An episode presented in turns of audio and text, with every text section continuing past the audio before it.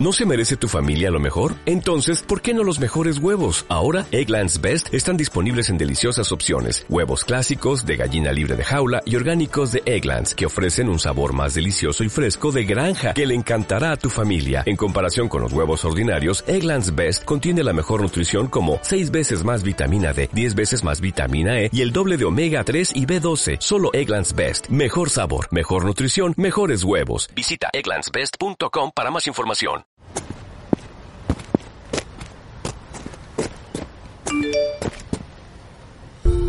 Rusia invade Ucrania. Es lo primero que leímos muchos al coger el móvil en la mañana de ese 24 de febrero de 2022. Había miedo, incertidumbre sobre si el ejército de Putin capturaría en cuestión de horas Kiev, la capital de Ucrania, pero no ocurrió. Ha pasado ya un año desde ese día y lo que sí ha habido han sido miles de muertos, miles de heridos y desplazados y algo que nos toca muy de cerca maldita, los bulos, de esas desinformaciones, de sus consecuencias y de cómo verificadores de todo el mundo han intentado luchar contra ellas, va esta edición especial de nuestro podcast de Maldita la Hora. Es el año 1 de la invasión rusa contra Ucrania. Bienvenidos. Maldita la Hora, con Andrés Jiménez.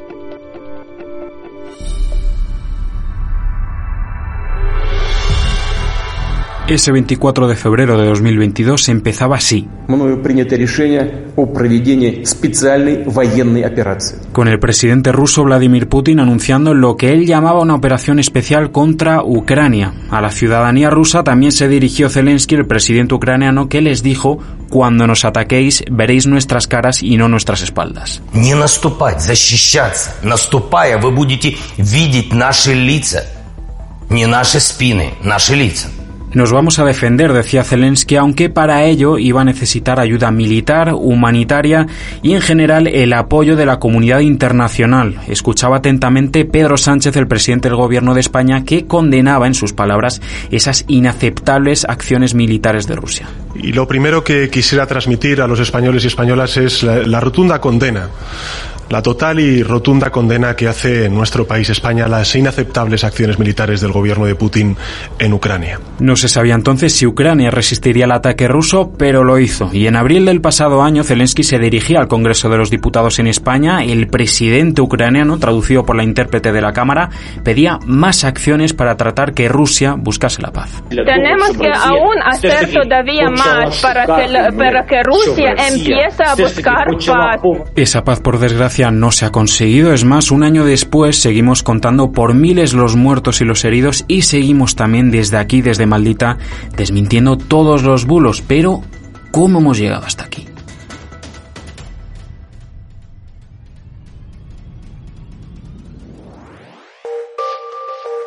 Elena L. Villalvilla, compañera de Maldito Bulo. Yo me acuerdo que ese día, el 24 de febrero del año pasado, recibimos por WhatsApp muchísimos vídeos que supuestamente mostraban lo que estaba ocurriendo en Ucrania, aunque luego resultaron ser falsos. Eso es, todos estábamos desesperados por ver qué estaba pasando y eso llevó a muchas personas a compartir sin pensarlo esas imágenes. Imágenes de guerra o de explosiones que no eran de Ucrania, sino que eran de la guerra de Gaza o de una explosión en el puerto de Beirut, el Líbano. Eran vídeos que o bien eran de otros lugares como este o que sí habían sido grabados en Ucrania pero mucho antes y lo peor, hasta se usaron imágenes de videojuegos para hacer creer que eran reales.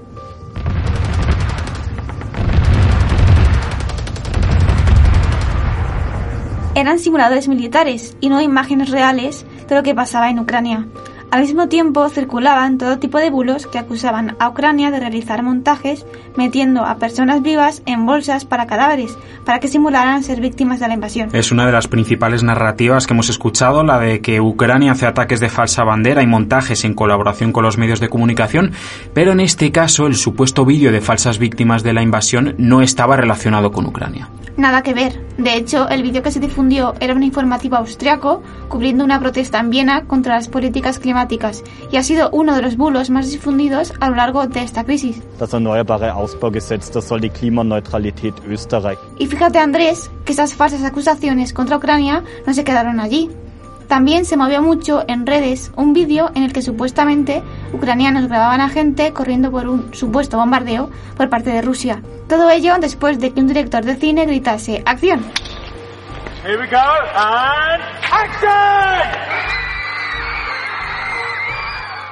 gritan las personas de las imágenes, pero afinando un poco el oído se escucha como que hablan inglés, ¿no? No en ucraniano. Porque eso no es Ucrania. Las imágenes sí que eran un set de rodaje, pero fueron grabadas mucho más lejos, en la ciudad inglesa de Birmingham. Y un último ejemplo está en ucraniano y en teoría es un vídeo de Zelensky en una rueda de prensa diciéndole a sus tropas que se rindan, pero en realidad es un vídeo manipulado.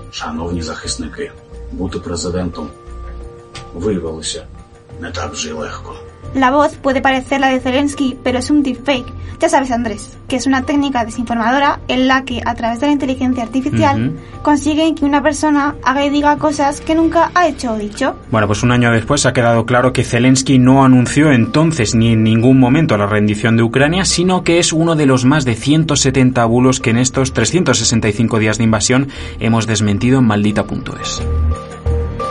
Maldita la hora. Que no te la cuelen.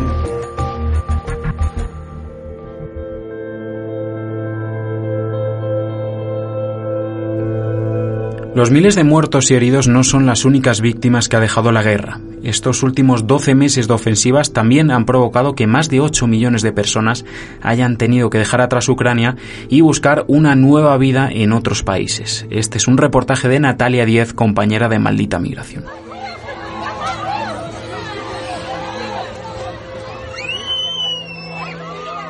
Lo que escuchamos son decenas de personas tratando de cruzar la frontera entre Ucrania y Polonia tan solo un día después de que comenzaran los ataques de las tropas rusas. Solo en una semana tras el inicio de la invasión, un millón de familias había dejado el país atrás huyendo de las bombas que empezaban a caer sobre sus casas. Por la noche estaban sirenas y, y, todo, y toda ciudad va a a gente levantado de cama y corrió a cubrirse, sí. Ludmila nos cuenta su historia. Esta joven ucraniana de 25 años se encontraba en España visitando a su madre cuando comenzó la guerra, pero tuvo que volver a los pocos días a la ciudad ucraniana de Lviv para terminar los pocos exámenes que le quedaban y que le exigían hacer presenciales, entre alarmas por los bombardeos. Ahora vive en Guisona, un municipio ilerdense donde el 14% de su población comparte su misma nacionalidad, la ucraniana. Al acabar los exámenes, volvió a España junto a su madre. It's very clear message from this council is that the EU stands with the Ukrainian people and with Ukraine with a strong solidarity. La Unión Europea se mantiene junto a la gente ucraniana y junto a Ucrania, decía la responsable de Asuntos Interiores de la Comisión Europea, Ivla Johansson, a quien escuchamos sobre la postura de la Unión Europea tres días después del comienzo de la guerra. Poco después, el 3 de marzo, los 27 ministros del Interior de la Unión Europea llegaron al acuerdo de activar la Directiva de Protección Temporal, una medida nunca utilizada en materia migratoria que garantiza la acogida de estas personas y que Johansson catalogó de decisión histórica. Casi un año después, más de 4 millones de personas se han acogido a esta medida, según los datos del Consejo de Europa. Más de 168.000 de ellas lo han hecho en España, cuarto país de la Unión Europea en cuanto a solicitudes temporales se refiere. O sea, dos primeros meses, meses trabajamos sin parar, sin ni siquiera tuvimos horas de para comer. Entonces todo el mundo era asustado, perdido, no sabían por dónde empezar. Es Natalia, migrante ucraniana afincada en España desde hace 24 años y secretaria de la Asociación Ucranianos de Torrevieja. Desde su organización, nos explica, ayudaron a muchas de las personas que llegaban desde Ucrania a este municipio alicantino y querían pedir protección. Según cuenta, les dan información y alimentos apuntamos sus datos y ayudamos, depende de su necesidad. Si necesita comida, damos algo de comida y para esto estuvimos nosotros para dirigir, para ayudar. La provincia de Alicante es donde más personas han solicitado protección temporal en España, con más de 32.000 solicitudes hasta enero de este año, según los datos del Ministerio del Interior. Según cuenta Natalia, la población alicantina se volcó en la ayuda de las personas que llegaban. Muchas familias incluso ofrecían sus casas, pero la situación ha cambiado. La gente se ofrecía sus viviendas y claro, ya algunos eh, se cansaron, otros han cambiado sus planes. ¿Qué son las cosas? Año es, es un periodo largo. Y la invasión todavía no ha terminado.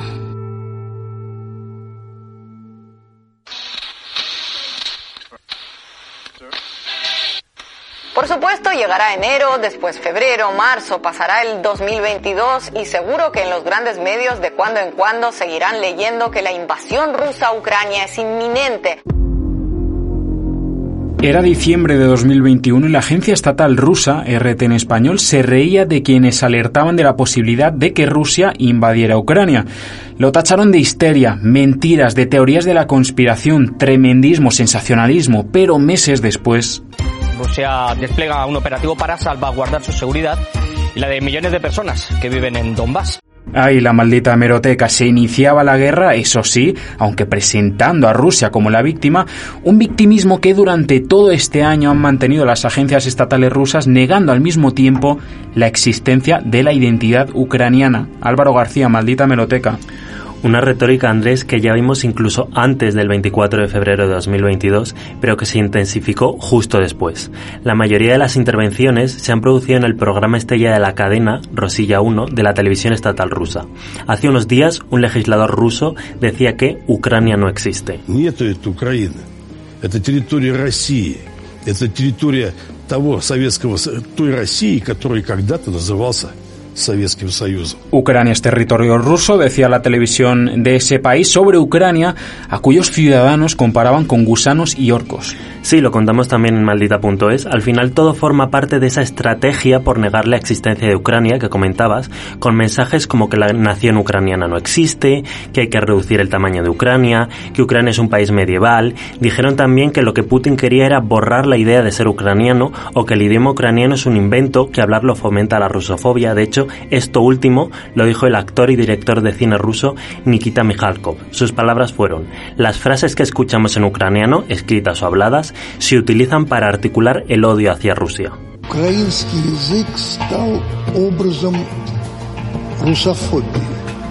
Y un último ejemplo, este de la radio estatal rusa, su presentador Andrei Gurulyov dijo en directo que la única fórmula para alcanzar la paz en Ucrania es la liquidación de Ucrania como Estado. Fórmula мира для Украины только одна Liquidación Ucrania как государства. Es decir, que por una parte dicen que Ucrania no existe y por otra que es un país nazi medieval al que hay que liquidar. Son los discursos de las agencias estatales rusas que negaban la posibilidad de una invasión antes de que esta ocurriera y que poco después, cuando sus tropas pisaban ya territorio ucraniano, trataban de encontrar la forma de justificar ese ataque.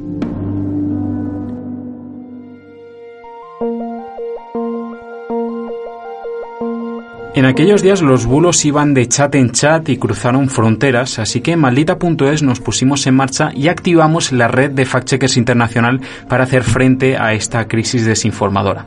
Pablo Hernández, director de Academia, cuéntanos cómo nació Ukraine Facts. Pues como decías, empezamos a ver bulos circulando en idiomas diferentes. Eso nos hizo pensar que teníamos que dar una perspectiva global a este fenómeno y que había que crear una base de datos colaborativa en la que pudiéramos registrar en qué países los verificadores habían desmentido determinados bulos y una herramienta, un mapa, para visualizarlo. Y entonces, al cabo de un año de guerra en Ucrania y de crisis desinformativa, ¿De cuántos desmentidos podemos estar hablando? Van unos cuantos, ¿no? Pues van más de 2.800. Pero fíjate que hablamos justamente de desmentidos. Sería imposible hacer un recuento de los bulos que realmente han circulado a escala mundial estaríamos hablando de los que se han desmontado. Al final, Ukraine Facts es una herramienta que mapea cómo han verificado la guerra más de 100 fact-checkers en 88 países diferentes. Países como México, por ejemplo, desde allí colaboraron los verificadores del sabueso de animal político y su subdirectora, Samedia Aguirre, nos dice que aunque la invasión les pillaba a miles de kilómetros, tuvieron que hacer uso de Ukraine Facts. Es así como este proyecto de verificación se volvió algo muy importante para el sabueso de animal político desde México, porque para nosotros era muy difícil eh, poder verificar toda la desinformación que estaba circulando en un continente que nos es muy lejano. Un continente muy lejano también para nuestros compañeros de Chequeado en Argentina. Tengo aquí a Lucía Gardel, que es una de sus periodistas. Lucía, ¿vosotros poder ver qué estaban desmintiendo compañeros de otras partes del mundo también os fue de ayuda? Claro, claro que sí, porque en momentos de crisis la desinformación se multiplica, por lo que nos parece muy necesario contar con este tipo de alianzas de fact-checkers a nivel mundial cuando ocurren este tipo de sucesos. Así podemos desmentir más rápido la desinformación, atacarla más rápido y limitar su impacto, especialmente la desinformación que puede causar daño y tener graves consecuencias. Eh, bueno, por eso desde Chequeado nos pareció muy importante sumarnos a Ukraine Facts desde el principio, porque nos sirvió para desmontar varias desinformaciones más rápido, muchas de las cuales ya se habían hecho virales en otros países como en España.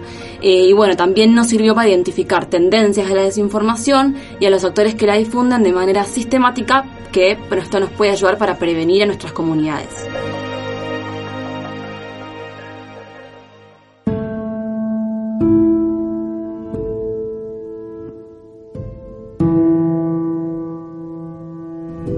Os hemos contado cómo vivimos el inicio de la invasión en Maldita, pero ¿cómo se verifica una guerra cuando las bombas caen cerca de casa? ¿Qué haces cuando algunos de tus compañeros periodistas deciden dejar el fact-checking para coger las armas y defender a su país? Eso es precisamente lo que le ha pasado a Victoria Romaniuk, que es la subdirectora del medio de verificación ucraniano Stop Fake, que nos ha atendido por mail cuando hace justo un año su vida y su forma de trabajar se puso patas arriba. Nos cuenta que lo que ocurrió ese 24 de febrero no les pilló por sorpresa debido a la enorme cantidad de bulos que desmintieron en los días previos, pero que nunca se habrían imaginado el nivel de brutalidad que ha habido. Esa brutalidad ha tenido consecuencias en la vida de millones de ucranianos y también, por supuesto, en la forma de trabajar de Stop Fake. Victoria explica que la mayoría de sus compañeros abandonaron Kiev y que tuvieron que encontrar la forma de desmentir todos esos bulos sin electricidad, sin internet o calefacción en ese invierno ucraniano tan frío. Todo ello mientras sufrían además el acoso de las autoridades y los trolls rusos y creaban protocolos de seguridad por si se cumplía el peor de los escenarios. No podemos pensar en el futuro, dice la subdirectora de los verificadores ucranianos. Es la única forma de mantenerse cuerdo en una situación así en la que a veces ni siquiera han tenido el apoyo de los suyos, porque ser fact-checker requiere imparcialidad y por lo tanto han desmentido también bulos que beneficiaban las narrativas ucranianas. Eso, en un contexto de guerra, no siempre se alinea con lo que sus lectores quieren leer. Jornadas laborales interminables, acoso constante, falta de manos para abordar todos los bulos que se difunden ¿Realmente merece la pena? Victoria dice que sí, que la guerra la ganará el más resiliente y que su trabajo, la verificación, es imprescindible para llegar a esa victoria. Eso sí, igual que Zelensky pide el apoyo de Occidente, los compañeros de Stop Fake nos piden, a nosotros, a los malditos y a las malditas, que permanezcamos a su lado y consigamos superar la fatiga general y los problemas de nuestras rutinas para seguir ayudándoles a difundir la verdad. Maldita la hora es un podcast elaborado por la redacción de maldita.es con Alex Castroverde en el montaje, Marina Lacalle en la edición y aquí en el micro Andrés Jiménez. Volvemos el próximo jueves con otro programa de Maldita la hora y hasta entonces nos leemos en maldita.es. Hasta la semana que viene.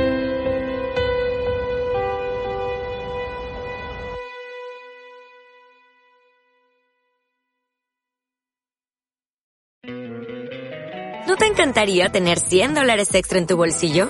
Haz que un experto bilingüe de TurboTax declare tus impuestos para el 31 de marzo y obtén 100 dólares de vuelta al instante. Porque no importa cuáles hayan sido tus logros del año pasado, TurboTax hace que cuenten. Obtén 100 dólares de vuelta y tus impuestos con 100% de precisión. Solo con Intuit TurboTax. Debes declarar para el 31 de marzo. Crédito solo aplicable al costo de la presentación federal con TurboTax Full Service. Oferta sujeta a cambios o cancelación en cualquier momento.